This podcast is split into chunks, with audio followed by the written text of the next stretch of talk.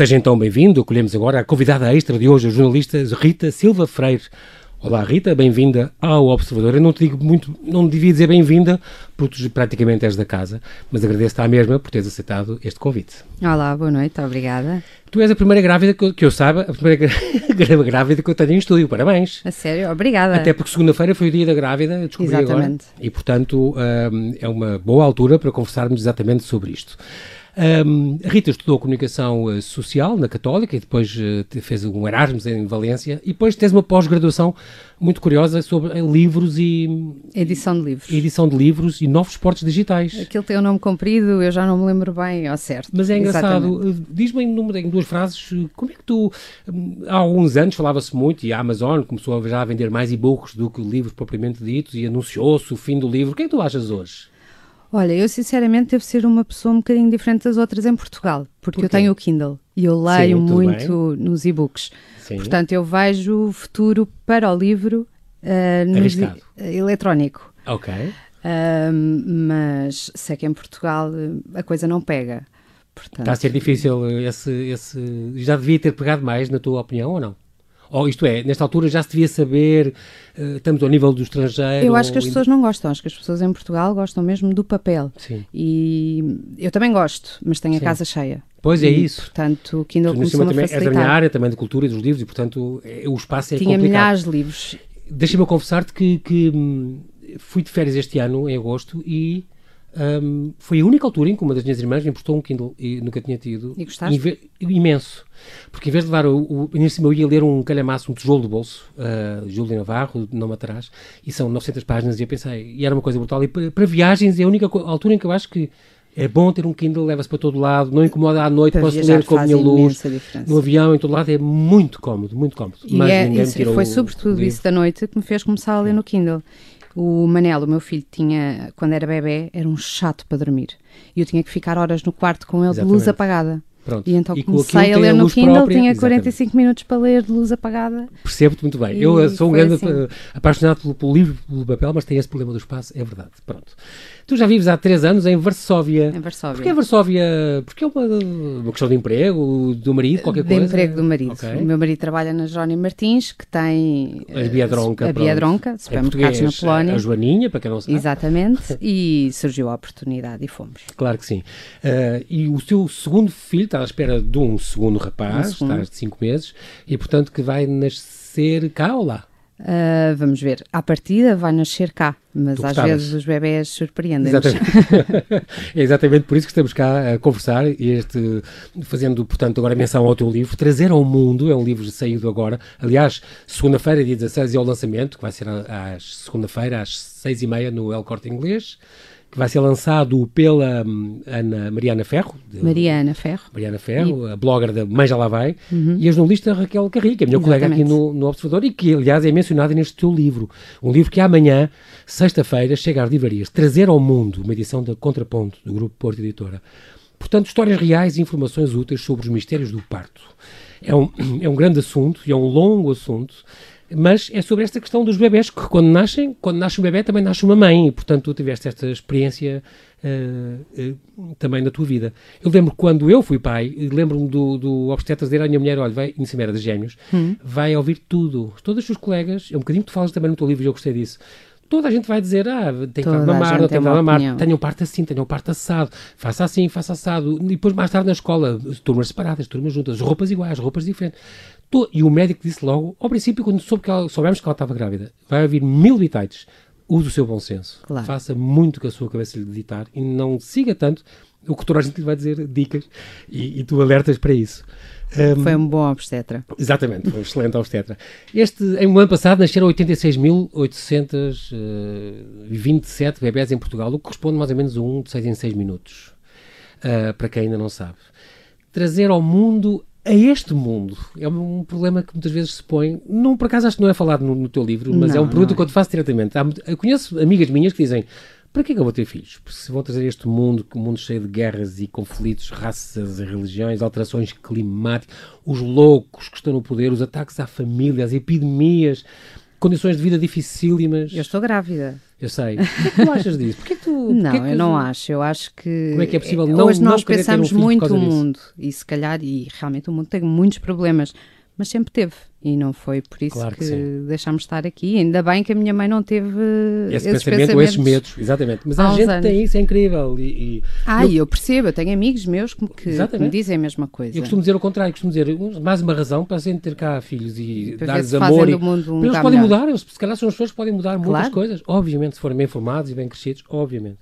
E, portanto, valerá a pena? Vale sempre a pena. Eu acho que vale sempre a pena. Não, não, obviamente que a pessoa se preocupa, eu preocupo-me. Claro, claro com o mundo que lhe estamos a deixar realmente. E queremos dar-lhe mimo, claro. Mas... Há uma forma certa de nascer? Não, não há uma forma. Eu acho que a forma certa de nascer é em segurança uh, e bem saudável.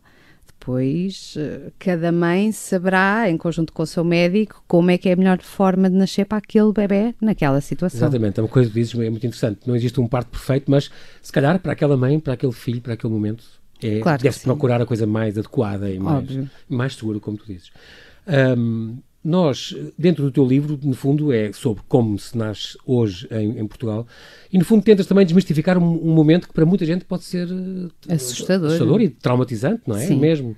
E eu acho que consegues, ao contar estes casos extraordinários. Sim. Uh, Ótimo, espero que sim. Esta, é, essa, a, ideia. É, a ideia era sobretudo e é essa. incrível.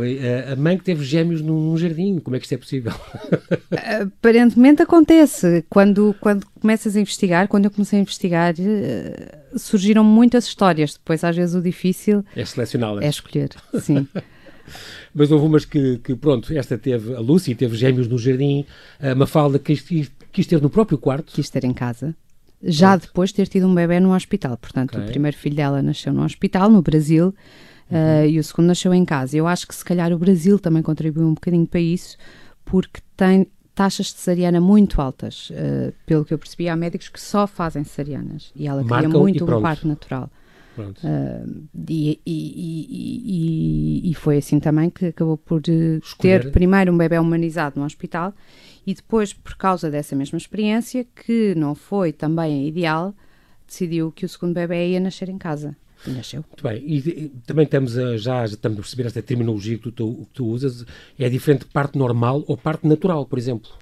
Bem, eh, eu também estava muito fora dessas terminologias e claro. acho que não há um consenso totalmente absoluto e a okay. pessoa tem que fazer escolhas. Fala-se muito também de parto humanizado eu acho quando que, há intervenção da... quando não há intervenção, portanto, há quem se refira a um parto natural, uh, que pode ser num hospital, mas sem, sem medicamentos, sem okay. ser provocado, sem, sem, sem nada. Ser induzido pode ser assistido pelo médico, mas não. Ah, mas não acrescenta nenhuma não intervencionar. Exatamente, okay. pronto. Okay. Nem instrumentos. Uh, exato. E há quem okay. lhe chame de humanizado, mas também encontrei muitas pessoas que me disseram humanizado. Humanizado é qualquer coisa que seja humana e em que a mulher seja bem tratada, claro. com ou sem medicamentos. Ah, e, portanto, eu optei pela terminologia parte natural. E vamos fazer aqui um pequeno intervalo para atualizar a informação.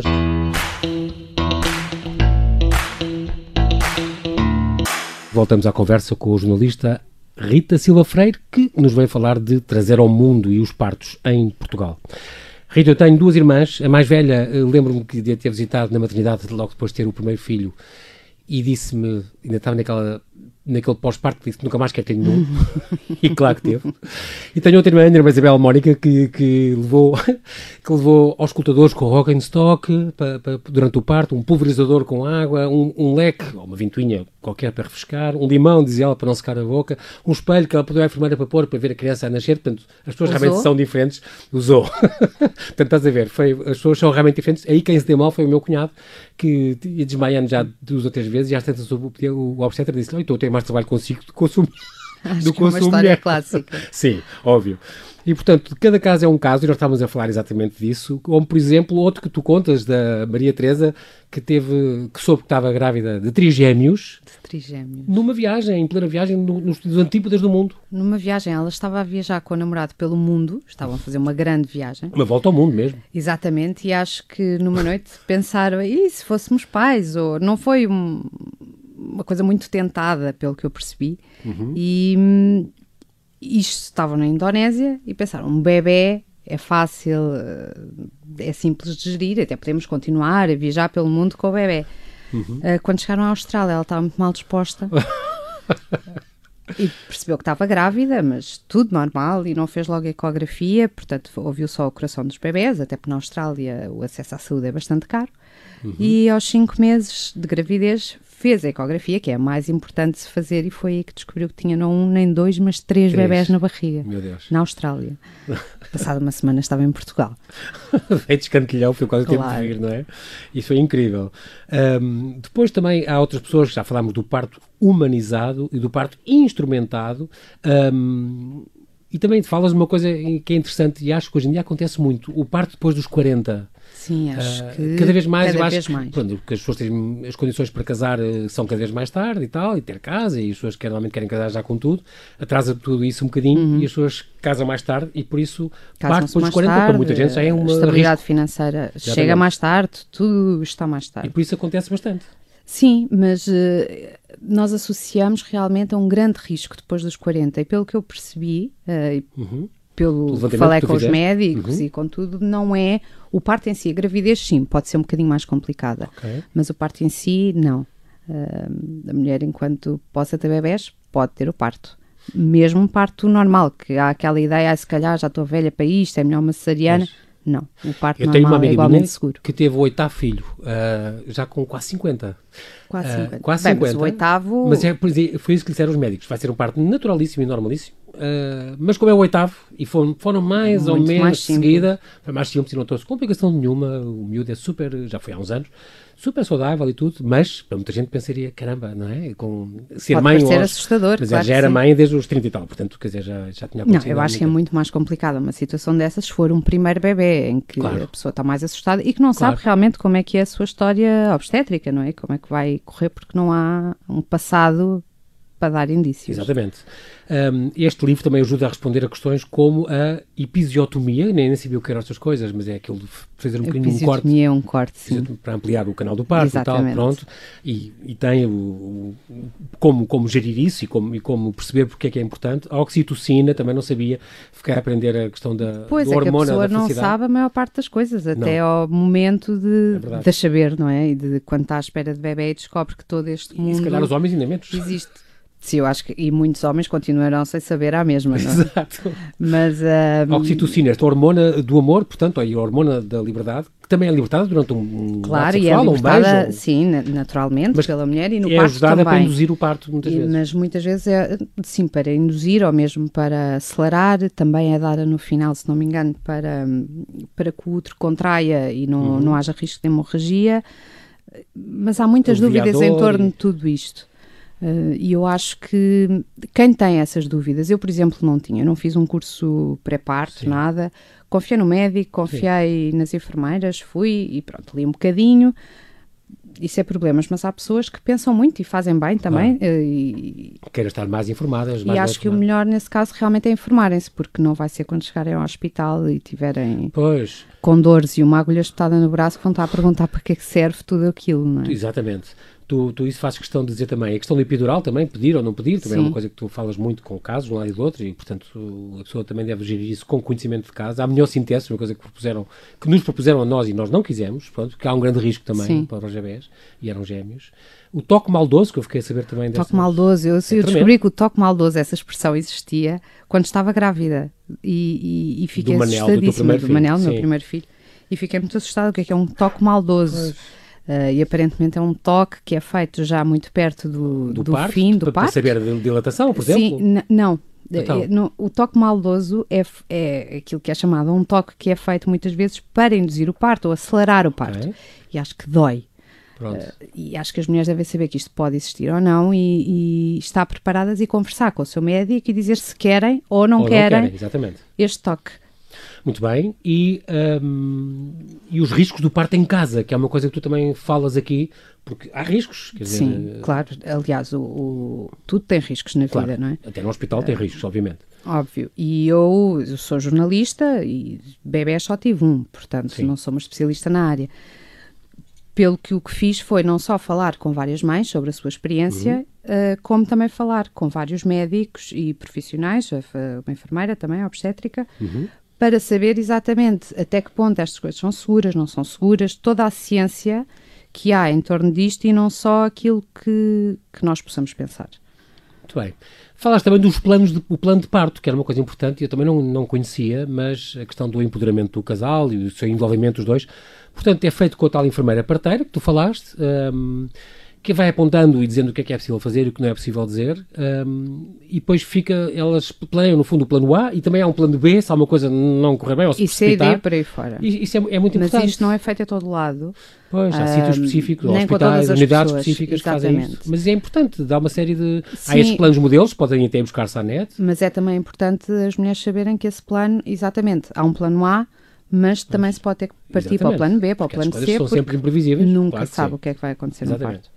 Isso é importante e fiquei a saber que havia uma Associação Portuguesa dos Direitos da Mulher na Gravidez e no Parto. Muito ativa. Não, não fazia ideia, é muito importante isto, a APDMGP. E, hum, portanto, e esta coisa que tu falas no teu livro que é muito importante, que é isto do parto, ah, eu tive a sorte com a enfermeira que me calhou ou com o médico Sim. que me calhou, mas não é uma questão de sorte ou azar, não, não pode ser não deixado. Pode ser não pode ser deixado os cuidados de saúde têm que ser universais. Não, eu não posso ter mais sorte do que outra mulher porque calhou, não é? Exatamente. Obviamente que podemos ter mais empatia com uma pessoa ou com outra e a mesma claro. pessoa para mim pode ser ótima e para, para outra pessoa não ser. Mas talvez devesse existir algumas guidelines que, que, que gerissem melhor isto e a pessoa não estar dependente exatamente dessa sorte. Mas a ideia que eu tenho daquilo com que fui falar, das pessoas com quem fui falando é que as coisas estão a melhorar. As nossas mães contam histórias horríveis de parto. Horríveis. A geração das nossas mães. A geração sim. das nossas mães. De, de, de, enfermeiras que dizem: Ah, você uh, abriu as pernas há nove meses, agora tem que abrir também. Não lhe doeu na altura, mas agora vai-lhe doer. Ou... Ah, pois e uma mulher que está em trabalho de parto e que está com dores e está assustada não quer estar a ouvir claro, estas coisas. Claro. Mas eu acho que hoje essa Os situação melhorou bastante. Estão, uhum. estão, eh, há mais informação nesse sentido. Agora, obviamente que sabemos o que é que está a acontecer com o Serviço Nacional de Saúde, que os enfermeiros e os médicos estão assoberbados, têm muito trabalho, e eu percebo que fazer 10 partes numa noite possa ser muito cansativo. E é natural que haja uma resposta mais ríspida. Claro, isso pode, pode realmente acontecer.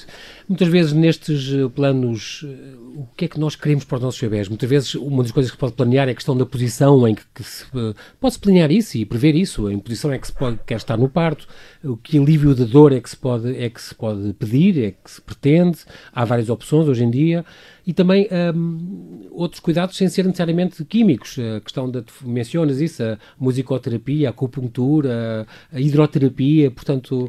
Há imensas alternativas. Eu acho que cada mulher tem que tentar perceber o que é que é melhor para si, mas também uhum. sempre sabendo que num primeiro bebê não sabe ao que vai. Portanto, ninguém sabe claro. o que é que é a dor de uma contração até a sentir pela primeira vez. Claro. E, portanto, ter uma mente aberta para deixa lá ver o que é que vai acontecer e ir tomando decisões à medida que as coisas Exatamente. acontecem, quando corre tudo bem, essas decisões podem ser tomadas, também é capaz de ser eh, uma boa ideia.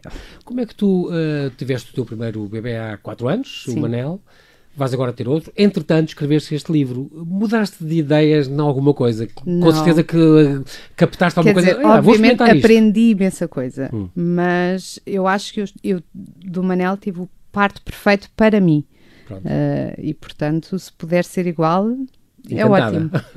Exatamente. Muito bem. Aprendi, entretanto, outras coisas, eh, as aulas de preparação para o parto, aquelas que são as aulas práticas, as aulas em meio aquático, portanto, que as pessoas vão mesmo as, as, as grávidas para, para piscinas piscina, uh, municipais, onde têm aulas de preparação. Exatamente, e aqui que me disseram que é ótimo e que são umas aulas ótimas, porque realmente a mulher sente-se, nós ficamos muito pesadas. Exato. Para e o fim da gravidez. e a água. Imponderabilidade. É maravilhosa, porque esse, esses 10 quilos a mais ou esses 20 quilos a mais, de repente desaparecem. E, portanto, só por isso eu acho que vale a pena entrar dentro de uma piscina. Walking epidural. Isto é o quê? Eu também não sabia que existia. É uma epidural que é mais le leve, vai, eu não tenho um vocabulário médico, Sim. presumo que seja assim que se diga, e que as pessoas até podem andar. Ou seja, eu, por exemplo, recebi uma. Exato, a minha anestesia, a epidural clássica, quando estive à espera do bebê, achei um ponto é que já não podia sair da cama porque Sim, mal sentia as pernas. Claro. Mas há epidurais, essas tais, que permitem à pessoa andar e Ou fazer movimentos. Uma concentração, se calhar, mais leve, mais suave. Presumo que seja isso, uhum. portanto a mulher sente o que é que está a acontecer, mas está ali num limite da dor que eu aguento esta dor, não estou a passar é para lá de lá. Exatamente. Portanto, permite um certo alívio, mas ao mesmo tempo um controle do parto. na, na, internet, que tu também consultaste com certeza, vem então estas coisas, do, estas dicas do, sobre o, o co-sleeping, deve ser o dormir com os, os bebés sim, na cama, na mesma sim, cama. Sim, sim. Há muita gente também foge. Uh, há uns que as camas parecem as camas uh, estilo cigano, que é 10 minutos aos pulos. Há outros que acham que podem abafar e sufocar a criança se viram Que era o meu noite. caso, eu sou incapaz desde sempre de dormir com o meu filho, porque tinha medo de rebolar para rebolar cima dele. E sufocá-lo. E sufocá-lo. Uh, parentalidade positiva é outro conceito, outro conceito que se ouve muito Sim, também na net e também consultaste. Baby wearing é as roupas e os baby showers? Não, baby coisas? wearing é passar a maior parte do dia com o bebê num pano ah, ou... Ok, no canguru, naquelas... Exatamente. Okay. À frente, portanto quase que ah, se veste o bebê tá e, e ele está sempre colado à mãe. Os pais helicóptero é o quê? Os pais helicóptero, eu acho que é Estamos à procura dos conceitos. Mas são aqueles pais que estão sempre muito atentos e muito em cima ah. e cuidado, não te magoes. Acho eu que são esses, espero não estar a ofender ninguém. Exato, a sobrevoar a criança, pronto. Uma liberação por partes, eu isso foi só referir os conceitos, exatamente. mas Coisas que talvez daqui a dois net. ou três livros chegue lá. o dar de mamar ou não dar de mamar, esse tipo de conceitos. Eu acho que, acima de tudo, a questão desses conceitos é que os pais sentem hoje um grande julgamento. Provavelmente é. sempre sentiram, mas antes era a sogra, a irmã, Exatamente. a mãe. E a empresa por ter cão aquele... e por não ter. Exatamente, era o núcleo próximo que dava esses claro, conselhos. Essas dicas. Hoje em dia, com a internet, com as redes sociais, com pois. tudo, é o mundo a dar esses Exato. conselhos e nós sentimos sempre que estamos a fazer alguma coisa mal. Mal.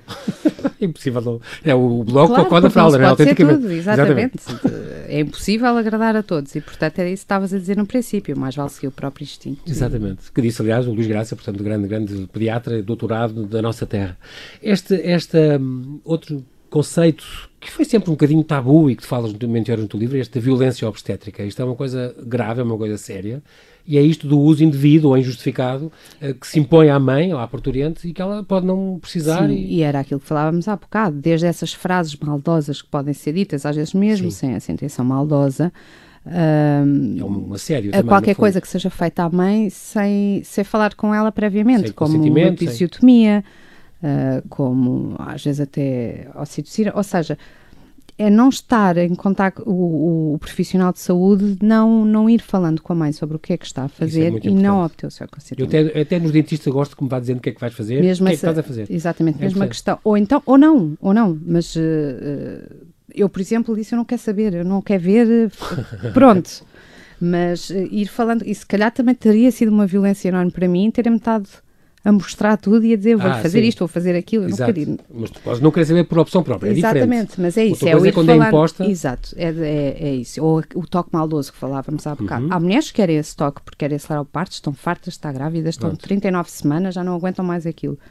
Há outras que não, querem esperar que o bebê nasça naturalmente. Portanto, isso só é violência caso a mulher não tenha consentido nesse toque. E o próprio, e, e também o uso de forceps e ventosas e coisas assim, isso, isso pode Isso eu acho que já não cai na violência, porque okay. nem, acho que nenhum médico vai usar uma ventosa ou um forceps Só mesmo se não for é necessário medicamente, obviamente. Já a cesariana é um bocadinho diferente nesse, nesse aspecto, a cesariana, porque a Organização Mundial de Saúde alerta para que está a haver Sim. uma grande epidemia quase de cesarianas e, portanto, dizem eles que é muito, na, 46% na China. Há uns, uns, Mas lá está, há mães que preferem cesariana. Um, um eu não, eu não, não tenho sequer uma opinião sobre eh, se uma mãe chega a um hospital e está aterrorizada com um parto natural, por mais que eu possa fazer e não quer vale porque por... há inúmeros motivos, Pronto não sei se Tudo não será bem. melhor fazê-la, não sei. Mas é porque não... há o risco... Agora, fazer uma cesariana com falsos pretextos, dizer o seu Isso. bebê não passa ou vai ser impossível, quando não é medicamente, isso é enganar que... uma mulher. Exato, e dizem que muitas vezes tem a ver com incentivos financeiros para médicos e para hospitais que podem provocar isso, eh, podem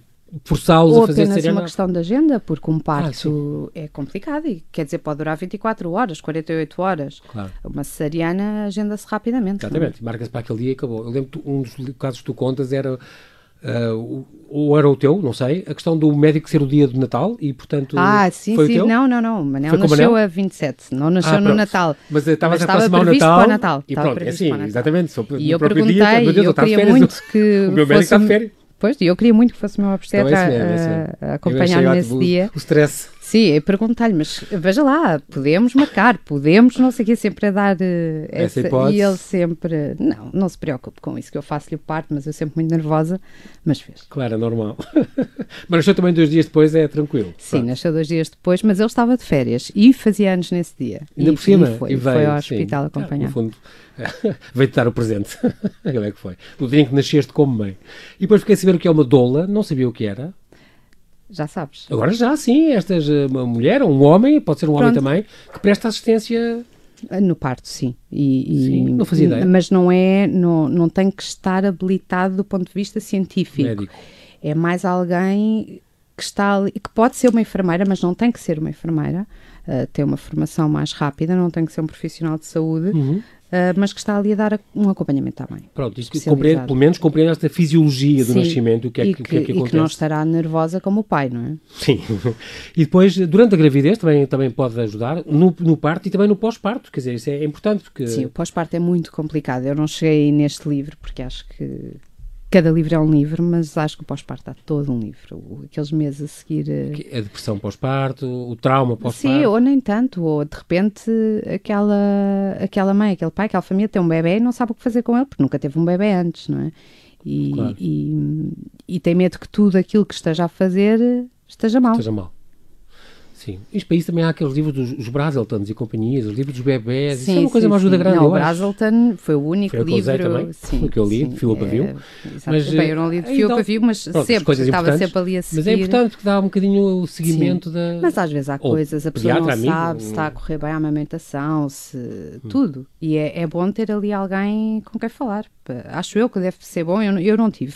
Sim, mas diz que este, quem tem uma dula, diz que metade, uh, houve 50% de redução das cesarianas, isto são umas estatísticas que fazem, a, a, a, redução do trabalho de parto, que também se reduz, uh, o uso de ocitocinas e este género de, de epidurais também, e que também aumenta as taxas de amamentação e o, o próprios índices de depressão pós-parto também são muito menores, porque há exatamente esse acompanhamento e esse... acompanhamento. Sim, que eu não, não fazia ideia. E quando a precisar ou quiser, isso vai a alguma associação, vai à net e procura? Olha, eu não me debrucei muito sobre ideia. as doulas e não entrevistei nenhuma.